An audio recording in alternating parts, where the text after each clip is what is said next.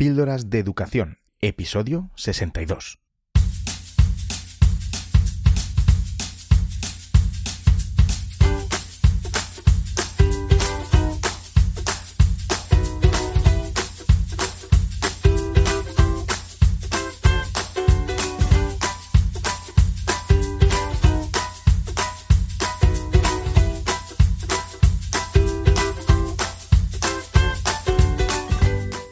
Estás escuchando Píldoras de Educación, un podcast sobre innovación y cambio educativo. Mi nombre es David Santos. Juntos podemos mejorar nuestra práctica educativa un poco cada día. ¿Me acompañas?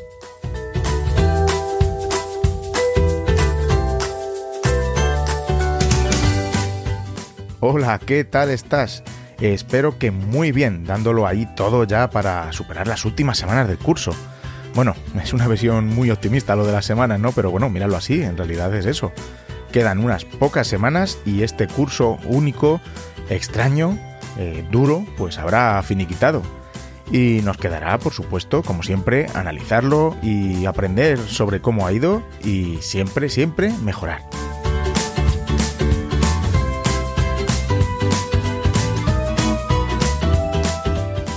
Te voy a dar las gracias sinceras por, por escucharme, por escuchar este podcast. De verdad, cada vez estoy más agradecido de que seáis más y más los que os suméis a esta tribu pildorera.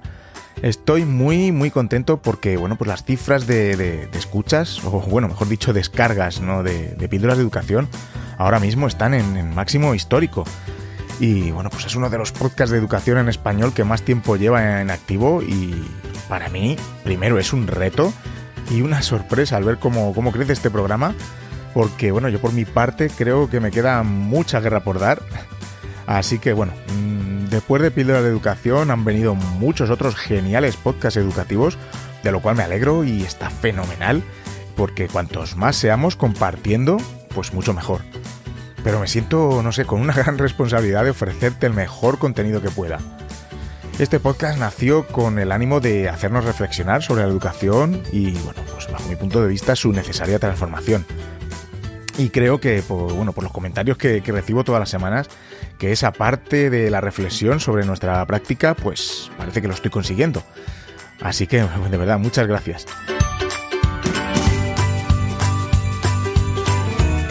Como has podido comprobar, ya apenas leo correos o comentarios que me escribís. Y es que, pues, sois muchos los que cada semana me lo hacéis.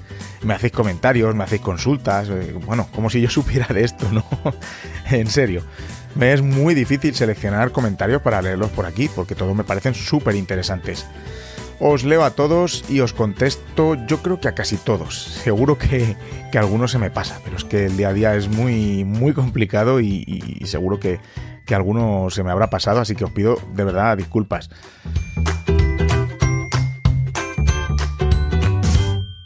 Píldoras de educación.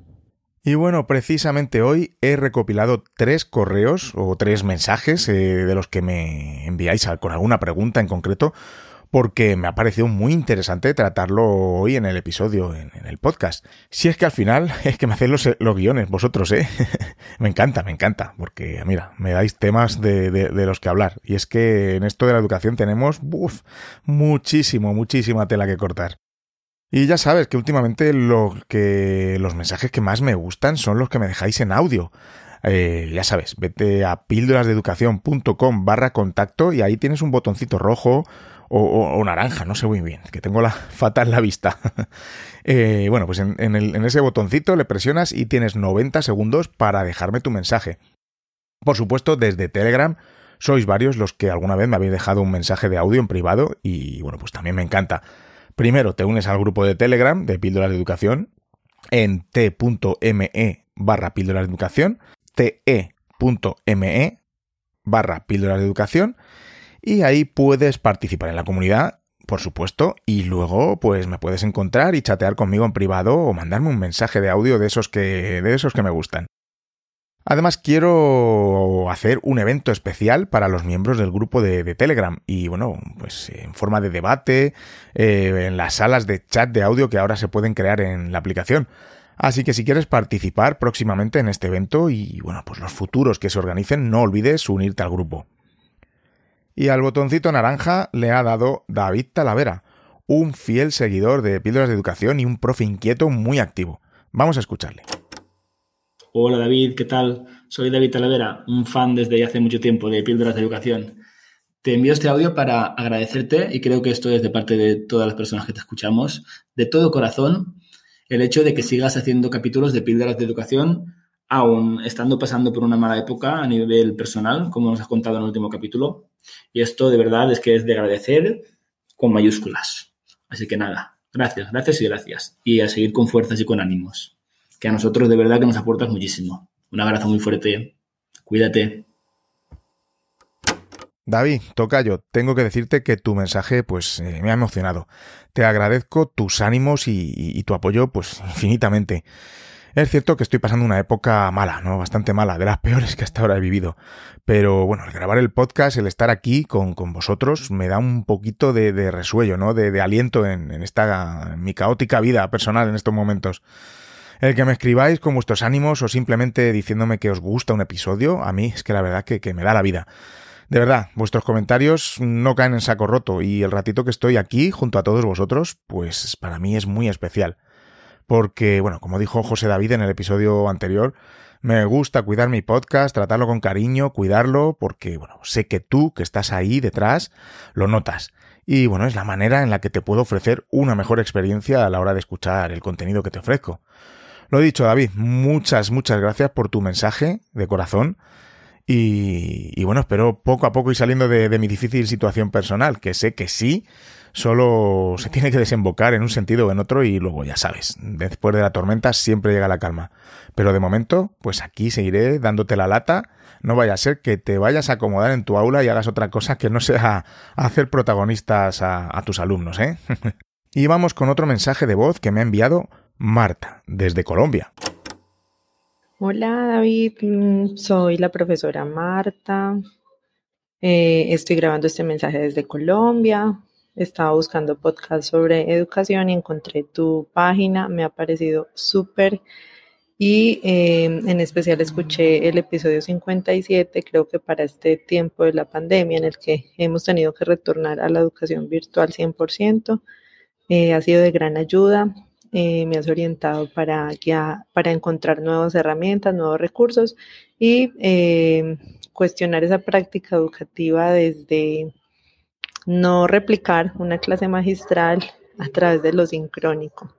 Entonces quiero agradecerte, voy a seguir escuchando y recomendando eh, todo este material tan valioso. Muchas gracias. Pues muchísimas gracias a ti, Marta, por tu mensaje.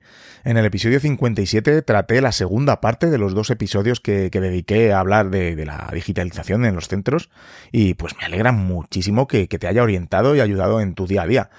Y me emociona saber que mis opiniones y reflexiones ayudan además a profes de, tan lejos de mí. Así que Marta, bienvenida y espero que, te puedan ser de utilidad mm, más de los episodios que tengo aquí publicados. Antes de comenzar, respondiendo los correos y mensajes que, me habéis enviado, que te he dicho que, vamos a hablar hoy, quería pararme primero para agradecer a Skying su apoyo a este episodio de Píldoras de Educación. Y segundo, hablarte de las geniales clases de inglés que, que, ofrecen. Y te lo digo porque lo he probado. Ya te lo dije en el episodio anterior. No quiero aquí hablar de cosas que no sean de calidad o aceptar patrocinios por aceptar. De verdad, algún día, en otro momento, te contaré el tipo de patrocinios que, he rechazado, porque lo he hecho. Pero en otro momento. Skying es más que una academia online. Eh, ¿Has tenido alguna vez, siendo niño, un profesor particular? ¿O, tus hijos? O, incluso tú has sido o eres eh, profesor de clases particulares? Entonces, bueno, sabes de lo que te hablo y de, bueno, pues de los precios que se manejan últimamente. Y Skyeng te pone un profesor particular nativo, o bueno, si no es nativo, es bilingüe, y recibirás sesiones de inglés en la comodidad de tu casa a través de tu ordenador o tablet o el dispositivo que tengas, adaptándose totalmente a tus horarios, que, ya sé que estás a tope. Además tienes el plus de contar con una plataforma que es estupenda en la que podrás practicar y hacer ejercicios pues más de, gramática, digamos, ¿no? Yo estuve realizando algunas actividades con el profesor sobre el uso de las condicionales y bueno, no es por alardear, pero bueno, acerté todas, ¿eh? y oye, eso subió mi moral porque bueno, pues hacía tiempo que no practicaba de esa manera la, gramática. Por mucho menos de lo que cuesta un profesor particular puedes tener tu itinerario formativo personalizado, que eso es muy importante. No sé cómo estarán ahora las clases particulares de precio, pero sé que te vas a ahorrar un dinerito y encima vas a estar de la mano de auténticos profesionales. En Skyeng son expertos en la enseñanza online del inglés para alumnos de todas las edades. Yo ya te he dicho que lo voy a probar con mis hijos y por supuesto te contaré por aquí la experiencia. Por ser oyente de Píldoras de Educación puedes beneficiarte de una gran oferta. Primero ve a skyeng.es, sky como cielo, eng.es, skyeng.es, y te apuntas a unas clases de prueba sin compromiso, como hice yo. Y vas a ver que te va a gustar, vamos, mm, estoy seguro.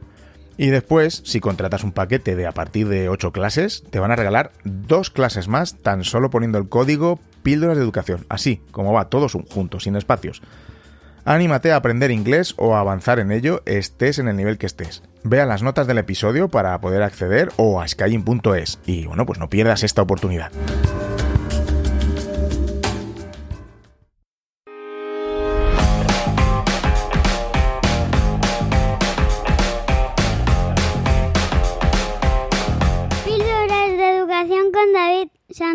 Ahora sí, vamos ya con el meollo del, episodio y vamos a, leer las preguntas que me habéis enviado tanto por correo electrónico como por mensaje privado en mis redes sociales, Twitter o, Instagram.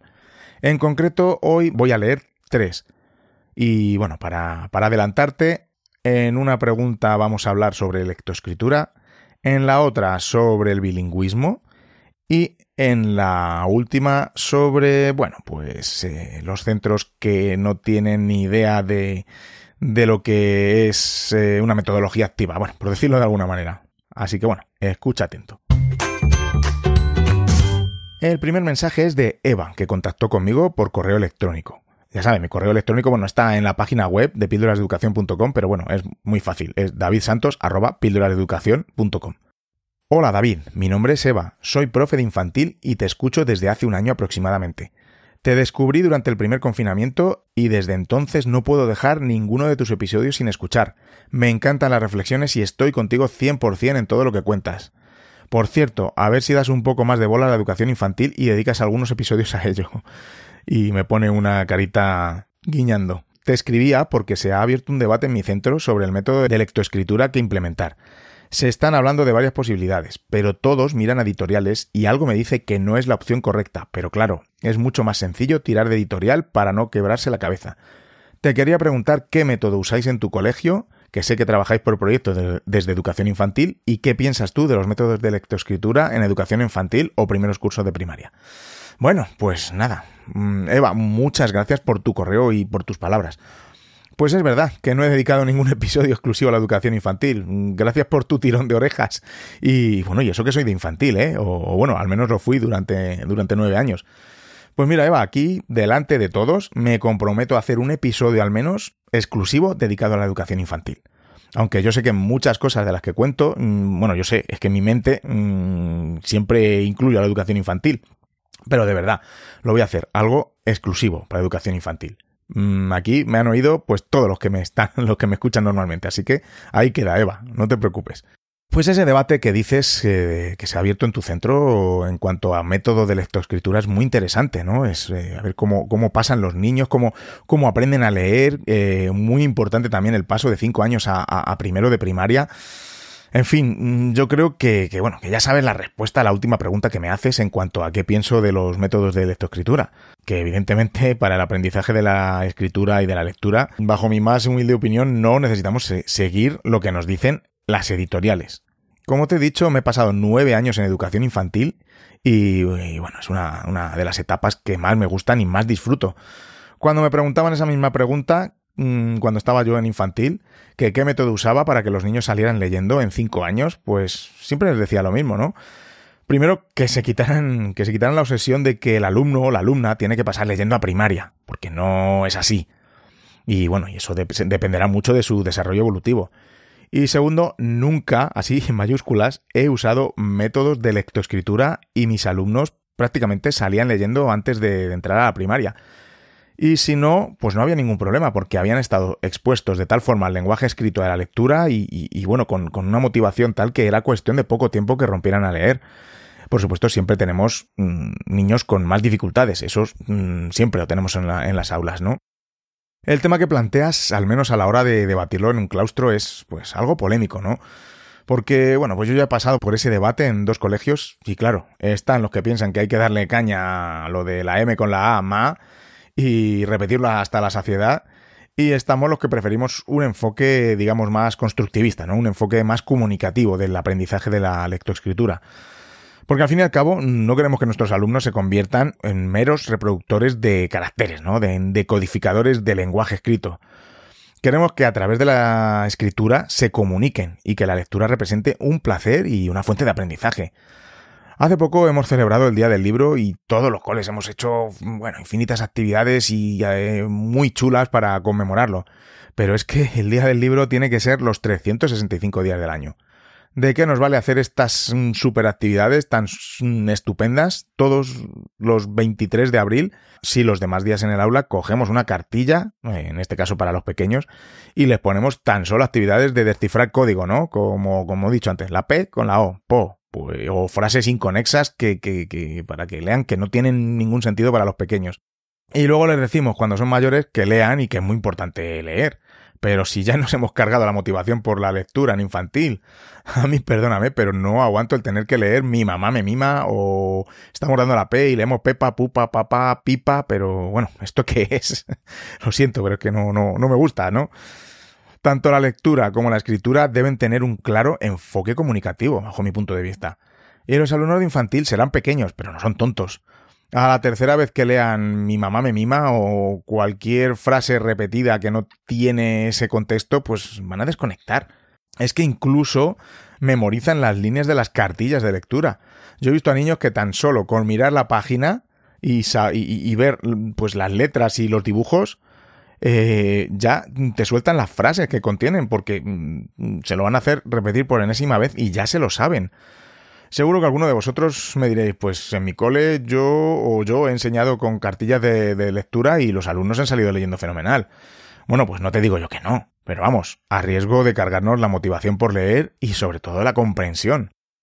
Pueden volverse excelentes decodificadores de textos y con una velocidad lectora impresionante, pero ¿de comprensión qué? Y ya de motivación y pasión por la lectura, pues si eso ya hablamos más tarde, ¿no? Luego, pues eso, no entienden ni los problemas que les ponemos en matemáticas, y nos quejamos, no me extraña. Llevo 22 años en la docencia, nueve de los cuales he estado en educación infantil, como te he dicho, y otros seis años me he estado moviendo entre los primeros cursos de primaria, entre primero y segundo. Y mi experiencia en estos años, y ahora con mis propios hijos también, ¿no? En casa, que también es distinto, es intenso, eh, es que en cualquier cosa, pero ahora en el tema que nos ocupa, lo mejor es respetar el nivel evolutivo de cada niño respetar esta evolución y ofrecerles siempre la posibilidad de construir. Y no ponernos nerviosos porque un niño o niña no lee y seguir, bueno, pues exponiéndole a actividades y proyectos en los que se presenten los textos y las palabras, pues lo, por lo que son, ¿no? Una forma de, comunicar. Tarde o temprano lo adquirirán. De verdad, que es increíble cómo luego estás en primero y los que no leen empiezan a, saltar como, palomitas, ¿no? En cuando se están haciendo. Mi método, entre comillas, muy entre comillas, de lectoescritura tiene una fuerte influencia de las investigaciones de, la doctora Emilia Ferreiro y Ana Teberoski a finales de los años 70. Fíjate que esto no es nada nuevo. Para mí, auténticas referentes en esto. Se les habían ocurrido unas preguntas maravillosas. Por ejemplo, ¿cómo aprenden los niños a leer y escribir al margen de lo que la escuela les enseña? ¿O cuál es el pensamiento infantil, pues ideas, hipótesis, teorías, acerca de lo que es leer y escribir? comprobaron que todos los niños elaboran teorías propias, que parecen ser universales, pues sobre el lenguaje escrito. Y además que dichas teorías poco o nada tienen que ver con, las formas en las que se enseña a leer y escribir en los colegios. Hace 5.000 años, con el inicio histórico de la escritura, también había métodos y teorías sobre cómo enseñar, y había mucho debate. Pero es que 5.000 años después todavía tenemos batallas incruentas en los colegios sobre cuál es el mejor método. En nuestras escuelas sigue ah, habiendo métodos globales, pues que parten de la palabra entera, métodos silábicos y métodos fonéticos. Todos los métodos para enseñar a escribir y leer tienen una serie de conceptos básicos que se refieren tanto a concepciones de lo que es el lenguaje escrito como a concepciones de lo que es enseñar y, aprender. Por ejemplo, estos métodos eh, suponen que el alumno aprende pasito a pasito, de lo más sencillo a lo más complejo, pues de una forma secuencial y acumulativa. Pues hoy una letra, o una sílaba, una palabra, mañana otra, así, poco a poco, ¿no? Seguro que, que, lo conoces. También eh, dan por supuesto que, claro, que al comenzar la enseñanza los niños no saben nada y hay que enseñárselo todo, tenemos que dárselo todo. Otra de las concepciones que tienen estos métodos de lectoescritura es que primero hay que leer o reconocer y luego escribir. Otra de las concepciones que, suponen o presuponen estos métodos es que no se puede aspirar a comprender lo escrito sin dominar la clave de, de descifrado, ¿no? No se pueden construir textos sin dominar el código de transcripción de nuestro sistema alfabético. Otra de las concepciones que tienen estos, estos métodos, ¿no? Y otro, por ejemplo, que se me ocurre es que la escritura es una y solo una y no se puede inventar sino reproducir. Bueno, y más concepciones que a mi juicio son erróneas. Unos métodos definen que la mínima unidad escrita que tiene significado es la palabra o la frase. Estos son los que llamamos métodos globales, ¿no? Otros dicen que la unidad básica es el sonido perceptible, la sílaba. Esos son los métodos silábicos. Y finalmente otros sostienen que la unidad básica de un sistema alfabético es el fonema, pues que da pie a la representación de cada letra, y estos son los métodos fonéticos. Pues lo siento mucho, pero yo no comparto ninguna de estas ideas, ni creo que haya que tratar de buscar el método perfecto para enseñar a, leer y a escribir. Para mí, la enseñanza de la lectoescritura se basa en las siguientes ideas, como te he dicho, eh, basadas en, las excelentes eh, investigaciones de Emilia Ferreiro y Ana Teberoski, y que paso a comentarte.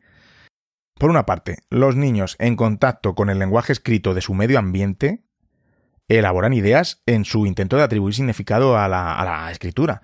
Y estas ideas cambian en contacto con la enseñanza por reconocimiento, inferencia o, bueno, reconstrucción de la información que, se les da.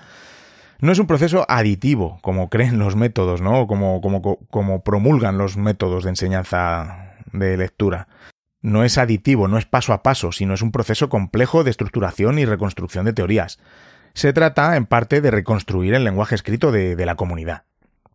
Por otra parte, para el aprendizaje tan importante como las ideas de los niños son las ideas de la escuela y de los profesores acerca de la enseñanza. Claro, esto es, esto es fundamental, ¿no? y de lo que se piensa que es leer y escribir. El papel del profesor no es el de emitir un mensaje a un alumno pasivo, sino el de acompañarle en su esfuerzo y proceso de aprendizaje. Esto, veis, tiene mucho que ver con, la concepción que tenemos muchos, ¿no? De lo que es una metodología en general, ¿no? Que tiene que ser activa, el, alumno activo en su, en su aprendizaje.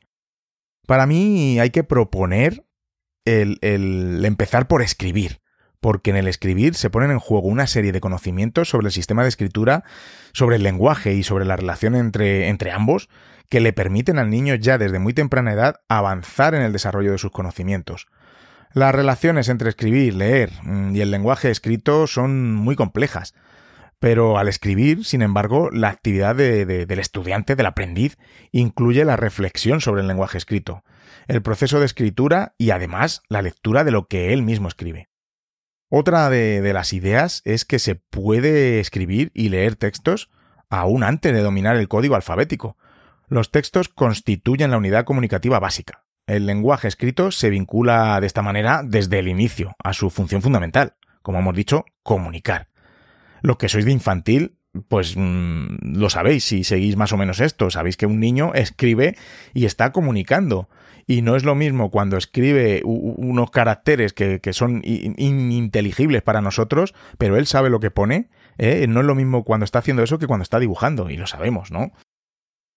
Otra de las ideas es que los niños aprenden a base de construir distintas ideas sobre la, sobre la escritura, cada vez más ajustadas, en un proceso que termina finalmente coincidiendo con nuestro sistema alfabético actual.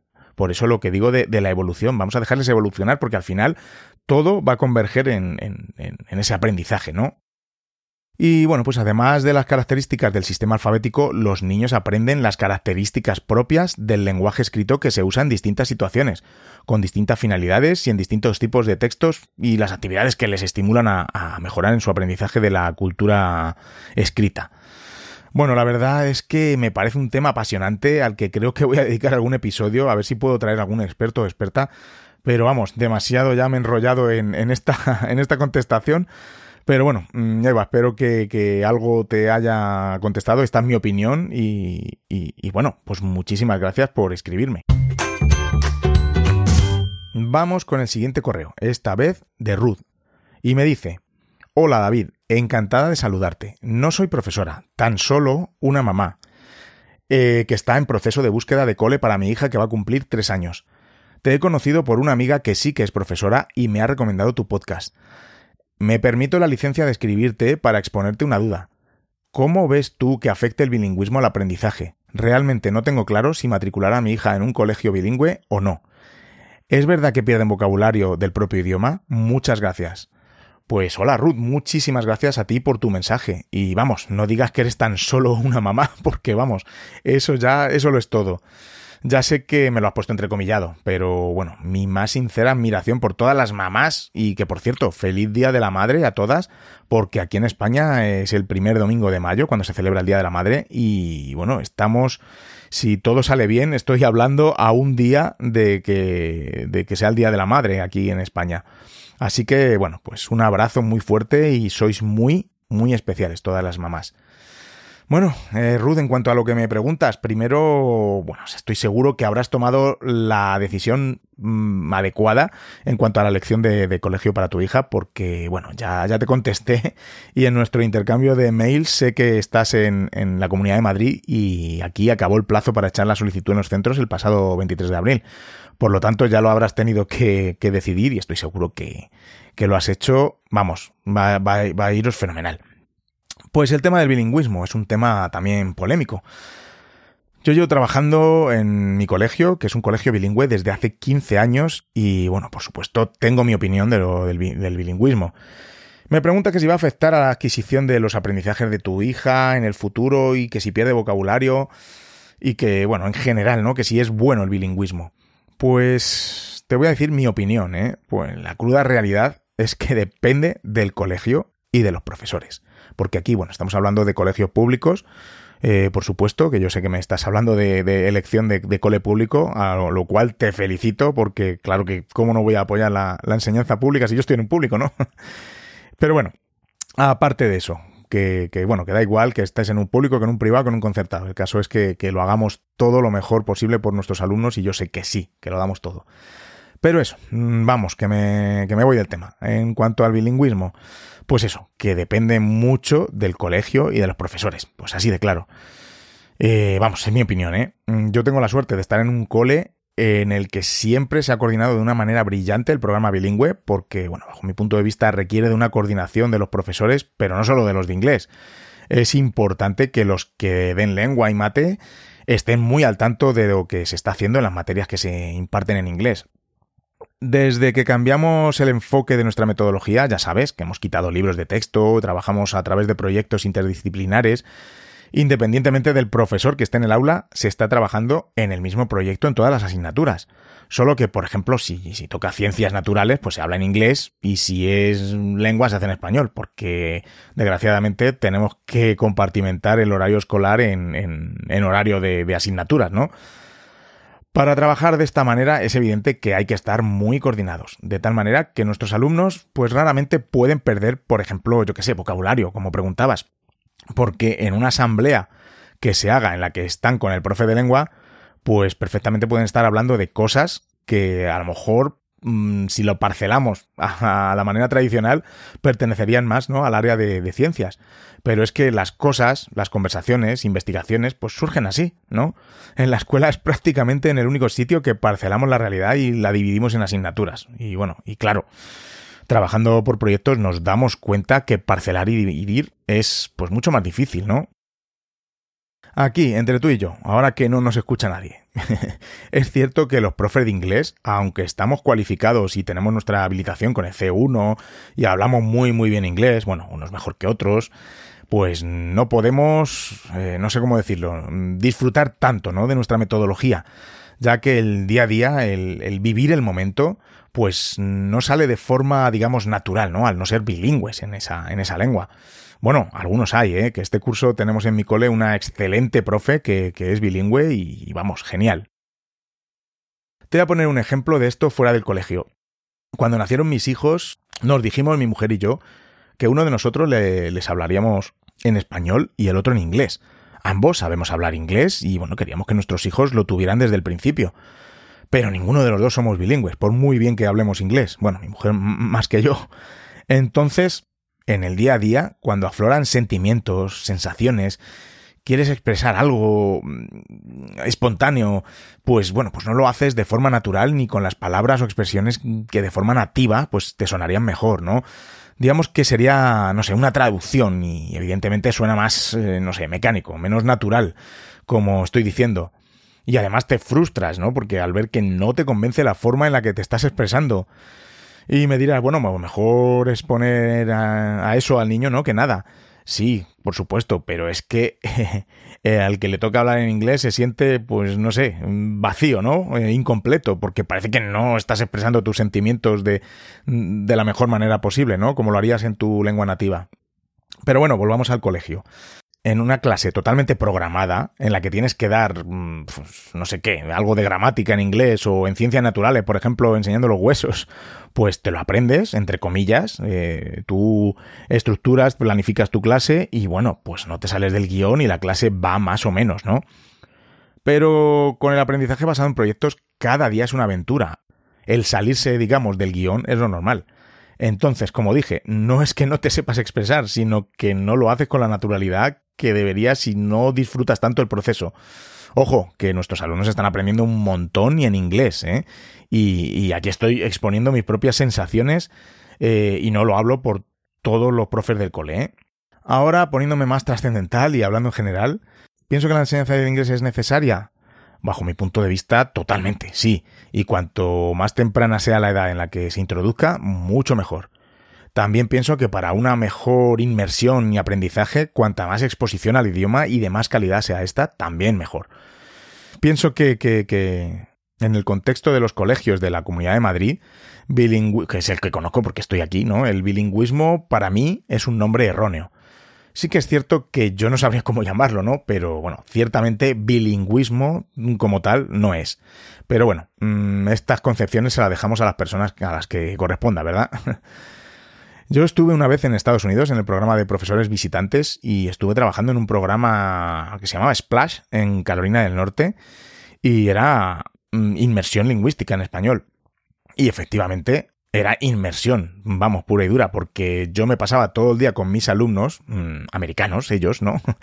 Y daban todas sus clases en español, ¿no? Conmigo. Aquí es distinto, ¿no? Por ejemplo, te cuento en mi cole, las materias que damos a día de hoy en inglés son ciencias naturales, ciencias sociales, plástica, por supuesto inglés. Y bueno, este, en estos momentos tenemos dos profes de música, una que, que tiene la habilitación para el bilingüismo, la otra no, por lo que vamos alternando los cursos que dan música en inglés cada año. También podemos dar la educación física en inglés, si llega el profesor con la, con la habilitación adecuada. Lengua y matemáticas siempre hay que hacerlo en español. Así que bueno, pues como te digo, nosotros, yo estoy contento con el programa bilingüe en mi centro.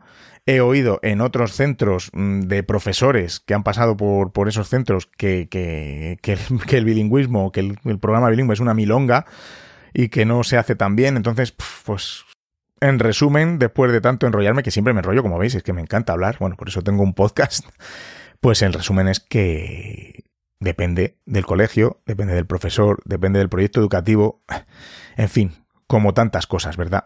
Así que bueno, espero haber contestado tu pregunta, Ruth, y, bueno, pues un abrazo y muchas gracias por tu mensaje. Y vamos ahora con el último mensaje que recibí por privado a través de mi cuenta de Instagram. Esta vez se trata de Laura, y me dice, Qué suerte haberte encontrado, David. Soy Laura, estudiante de cuarto de educación primaria, pero no soy una jovenzuela. Tengo casi 40 y comencé estos estudios gracias a mi, maternidad. Esto me hizo comenzar los estudios ya partiendo de lecturas de Mar Romera, Ken Robinson, Richard Herbert, eh, Jesús Guillén y un larguísimo etcétera. Por lo que mi pasión no es la enseñanza académica tal cual, sino esta que parte de una nueva mirada y el empoderamiento del alumno. Sin embargo, te cuento que estoy acabando mis prácticas docentes, seis meses en un cole donde no hay cabida para esta mirada y estoy un poco desmotivada, pone entre comillas. A pesar de que sé que soy yo quien debe transformarse, aunque yo ya vengo de serie, por decirlo de alguna manera, ya que no he sido docente tradicional, Sin embargo, me asalta una duda enorme, que quizás tú me puedas tratar o dirigirme a alguno de tus episodios en los que hables de esto concretamente. ¿Cómo hacemos al llegar a un cole de estas características tan academicistas y tradicionales para tener cabida con nuestra propia mirada? En este cole nadie conoce esta nueva educación. Cuando hablo me dicen que eso es utópico y que no soy realista porque no he comenzado a dar clases reales, madre mía. ¿Cómo se hace para contagiar esta pasión? Muchísimas gracias. Tus podcasts son maravillosos. Gracias y mil gracias. No, mil gracias a ti, Laura. Primero por tus palabras, por tu mensaje y por la pasión que, que, que, que demuestras que tienes por la educación y por, por, por el cambio ¿no? que tenemos que dar. Es muy, muy interesante lo, lo que planteas. Lo primero de todo, decirte que nunca, nunca, jamás pierdas la ilusión por darle esa mirada que tú crees a la educación, porque la que tú crees, yo también creo que es la adecuada. De ninguna manera te creas lo que te dicen de que es utópico. Mira, yo qué sé, dale que escuchen mi podcast. no sé. A ver, hay cientos y cientos de docentes que creen, que creemos que otra educación es posible. Y se están haciendo cosas increíbles. Solo hace falta echarle un vistazo a todos esos pedazos de profes que, que, están compartiendo en este gran claustro virtual. Y quizá tú seas más realista que algunos de los docentes que te dicen que no lo eres. Vamos, que te digan que no das clases reales, en fin. Las clases que se dan de esa forma sí que no son reales. Son un juego, mm, de verdad, el juego de la escuela, que los alumnos aceptan y saben que es así y juegan a él. Eh, pero también saben que la realidad, la vida es otra. Así que jugar al juego de la escuela y aprender a probar exámenes. Eso es lo que, lo que estamos haciendo, ¿no? Eso es la realidad, ¿no? Pues mira, Laura, la RAE define realista eh, como, leo literalmente, que actúa con sentido práctico o trata de ajustarse a la realidad. Y vamos, si me escuchas ya me conoces, pero dime tú qué realidad es parcelar los conocimientos, seguir las consignas del libro de texto, enseñarles solo a probar exámenes, tenerles a los alumnos de una manera pasiva solo escuchando, siendo espectadores pasivos, realizando tareas mecánicas, bueno, y un largo etcétera, ya sabes. La realidad y ser realista es intentar que nuestros alumnos adquieran competencias de trabajo en equipo, de pensamiento crítico, de resolución de problemas reales, de adquisición de habilidades no cognitivas, atención a la diversidad e inclusión, que, que es que mm, me parece a mí que con esas clases academicistas, como dices tú, Laura, no estamos incluyendo, bueno, y un largo etcétera. Eso es prepararles para la realidad, para la vida real. Y sabemos que de una forma tradicional, academicista, o bueno, como lo queramos llamar, que ya sabes a, lo que nos estamos refiriendo con esto, ¿verdad? No se puede conseguir.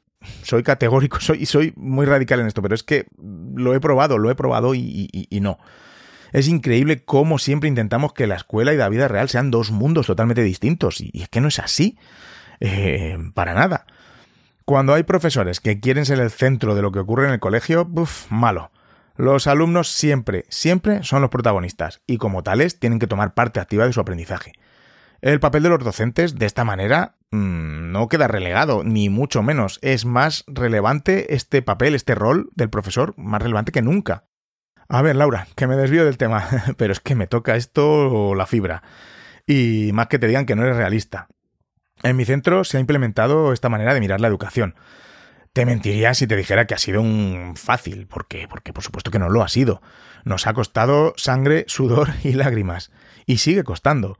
No creas que cuando hablo de que trabajamos por proyectos a través de aprendizaje cooperativo, que hemos eliminado libros, bueno, etcétera, es todo, está siendo todo un camino de rosas. Pues mira, pues no, hace poco, y me pasa esto recurrentemente, tuvimos que hacer una reunión para convencer a ciertos profesores de que no vamos a volver atrás y enseñar con libros de texto. Porque hay algunos que empiezan, no, es que claro, porque en quinto, em, pues bueno, son ya más mayores, necesitan libros, porque a ver dónde... No, o sea, no. Categóricamente no aunque esté muy bien implantado el proyecto educativo, como, como yo creo que está en mi centro, no, siempre hay un sector que se siente muy incómodo de salir de su zona de confort y, hombre, ¿qué quieres que te diga? La comodidad de un libro de texto que, bueno, que te da hasta las programaciones hechas, pues es algo muy, muy goloso, ¿no? Según estoy grabando esto, la semana que viene tenemos una reunión con profes de lengua porque hay alguno que quiere que implantemos un cuadernillo de caligrafía, cosa que a mí personalmente me horroriza Sí, sí, ya sé que, de los que me estáis escuchando seréis varios los que defendáis las bondades de hacer caligrafía en, en temprana edad pura y dura. Pero es que yo creo que se puede trabajar de otra forma. Por supuesto que a escribir se aprende escribiendo, no hay más. Pero me remito a la contestación que, que di en el primer correo. A la escritura hay que darle un enfoque comunicativo me he pasado, como dije, varios años en infantil, primero y segundo de primaria, y nunca, nunca he hecho caligrafía pura y dura con mis alumnos. Y creo que todos esos alumnos que pasaron por mis manos, tengan la edad que tengan ahora, que hay algunos que ya son mayorcitos, ¿eh? pues no tienen ningún problema con su letra o, un trastorno derivado de, no haber hecho caligrafía, ¿eh? te lo puedo asegurar. De hecho, yo sospecho que todos, sobre todo estos más mayores, y no tan mayores, ¿no? Realmente, estarán escribiendo sus textos en un teclado de su ordenador o en el de su móvil, pero bueno, esto es otro tema. Eh, sí, sí pienso que hay que escribir a mano, por supuesto, pero lo de la caligrafía porque sí, a mí no me... No, no me va. Bueno, a lo que iba, que ves que me enrollo, siempre me enrollo. que aunque haya un proyecto innovador, por llamarlo de alguna manera, en un centro, siempre se tiende a lo que, a lo que hemos hecho toda la vida, y ante cualquier mínimo problema intentamos aferrarnos a los métodos con los que más cómodos estamos y bueno, pues estos métodos son los que con los que hemos sido enseñados, ¿no? De, niños y con los que hemos continuado de profes, porque es lo que conocemos, ¿no? bueno, tú no, afortunadamente, Laura, mm, como profe al menos. Desde luego, cuando llegas nuevo a un cole, pues en principio, eh, claro, mm, no conviene ir de, de sábelo todo y, y querer revolucionar la metodología y el proyecto educativo porque bajo mi punto de vista eso haría el efecto contrario. Y es verdad que, los profesores somos un poquito, no sé, orgullosos y muy celosos de lo que hacemos nosotros mismos y que a tú a mí me vas a contar lo que tengo que hacer y yo me meto en mi aula y sé perfectamente lo que hago porque siempre lo hago así y siempre me ha salido muy bien. En fin, yo en mi propio cole, cuando no era el director, pues hacía mis cosas en, el aula, por supuesto. Mis cosas me refiero a, otra forma, ¿no? De, dar, eh, no de dar clase, que no me gusta ese término, pero de, que los niños aprendan, ¿no? Teníamos libros de texto, pero yo en mi aula lo usaba como un recurso más. Eh, sin trabajar por proyectos puros, porque tampoco ni estaba formado ni, ni, lo hacíamos así, ¿no? Como lo podemos hacer ahora. Pero sí que me preparaba las clases para que ellos investigaran, que hubiera un trabajo en equipo, eh, cooperativo como tal, ¿no? Porque ahora que estoy formado sé que lo que hacía yo no era cooperativo a pie de la letra, pero, pero bueno, yo sabía que iba encaminado y sabía que debíamos trabajar juntos. Siempre me buscaba las mañas para que al final de cada día mis alumnos salieran con la sensación de que habían aprendido por ellos mismos y sobre todo hacer del aula su lugar, su espacio en el que eran felices y sentirse seguros y al que querer volver al día siguiente. Poco a poco le iba comentando a compañeros, bueno, algunos compañeros ya lo hacían conmigo o me daban sus ideas geniales, que siempre pienso que hay que compartir, compartir y compartir, primero con los compañeros de centro, por supuesto. Y bueno, pues eso, pues los que no sabían o no, no lo hacían, pues eh, a lo mejor pues caían y decían, ah, qué interesante esto, David, o, bueno, digo David porque era yo, pero había otros compañeros que también hacían cosas. Y, bueno, pues sobre todo compartir los resultados que se iban obteniendo. Pues hay varios compañeros que cuando haces eso te van a seguir. Pues no hace falta ni convencerles, porque ellos saben que, que en el fondo, o no tan en el fondo, saben que, que bueno, hay que, que hay que cambiar esto, ¿no? Y que otra educación es posible. Otros que poco a poco irán cayendo. Son indecisos porque cuesta, hombre, siempre cuesta salir de tu zona de confort, aunque estés un poco convencido de lo que haces, siempre cuesta, entonces poco a poco irán cayendo. Pero luego hay otro sector que bajo ningún concepto va a cambiar, porque simplemente no les interesa. No van a poner en peligro su comodidad. Entonces, bueno, la verdad es que si llegas a un centro que estos últimos que te he dicho son los que más predominan, pues la cosa está complicada, ¿no? Pero aún así, puedes hacer cosas en tu aula, por supuesto.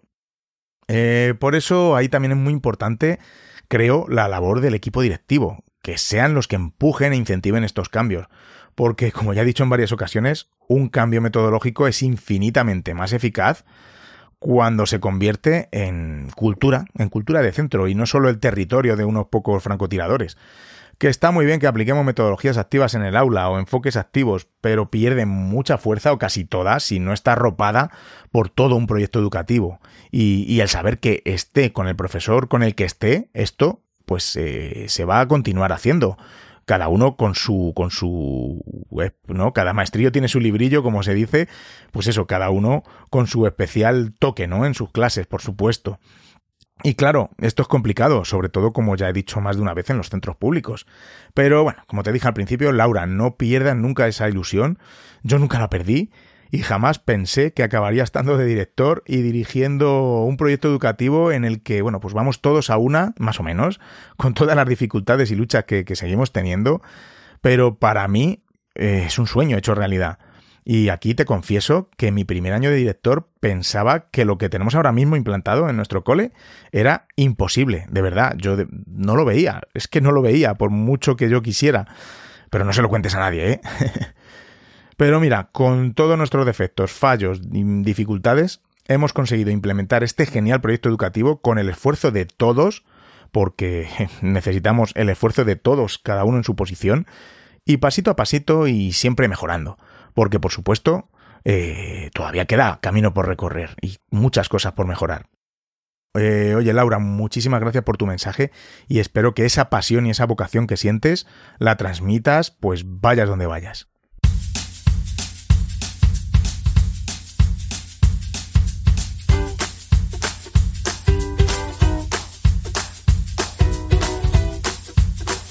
Oye, pues se ha pasado el episodio y casi ni me he enterado. Espero que hayas pasado un rato agradable y entretenido, al igual que yo contigo.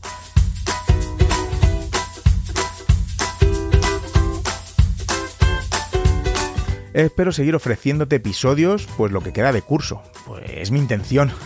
Pero bueno, si no fuera lo regular que quisiera, por favor, mm, no me abandones, no te desuscribas, que, no sé si, si necesitaré un poco de tiempo para recomponer mi vida pero bueno, yo creo que no pasa nada, que voy a seguir aquí contigo, que tú me eres fiel, pero bueno, me gusta avisarte por si acaso.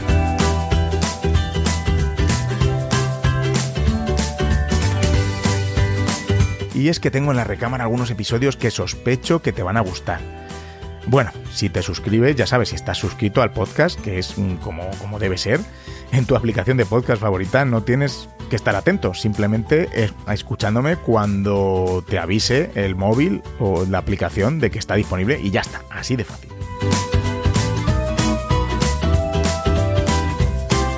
Déjame tus comentarios en Twitter o Instagram, donde me puedes encontrar como arroba davidsantos-a y por supuesto, claro, ya te he dicho, tus mensajes de audio en píldorasdeeducación.com barra contacto o a través del grupo de Telegram del podcast, en el que estamos cerca ya de 900 docentes inquietos.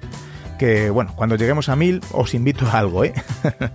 y ya sabes, tengo entre manos ahí un evento entre los miembros del grupo de Telegram que, me, gustaría, que me gustaría hacer, no en poco tiempo. Así que ya sabes, únete.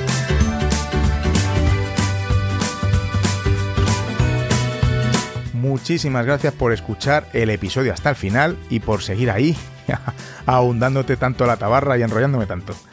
Ya te he dicho que estoy muy contento de que, de que la audiencia siga creciendo de la manera que lo está haciendo. Así que bueno, oye, comparte este episodio o, el podcast con algún docente que no lo conozca y que tú crees que le va a gustar. Como siempre te digo, mucho ánimo que ya va quedando menos. En un par de episodios de píldoras nos plantamos en junio, ¿eh? Oye, visto así, no es nada.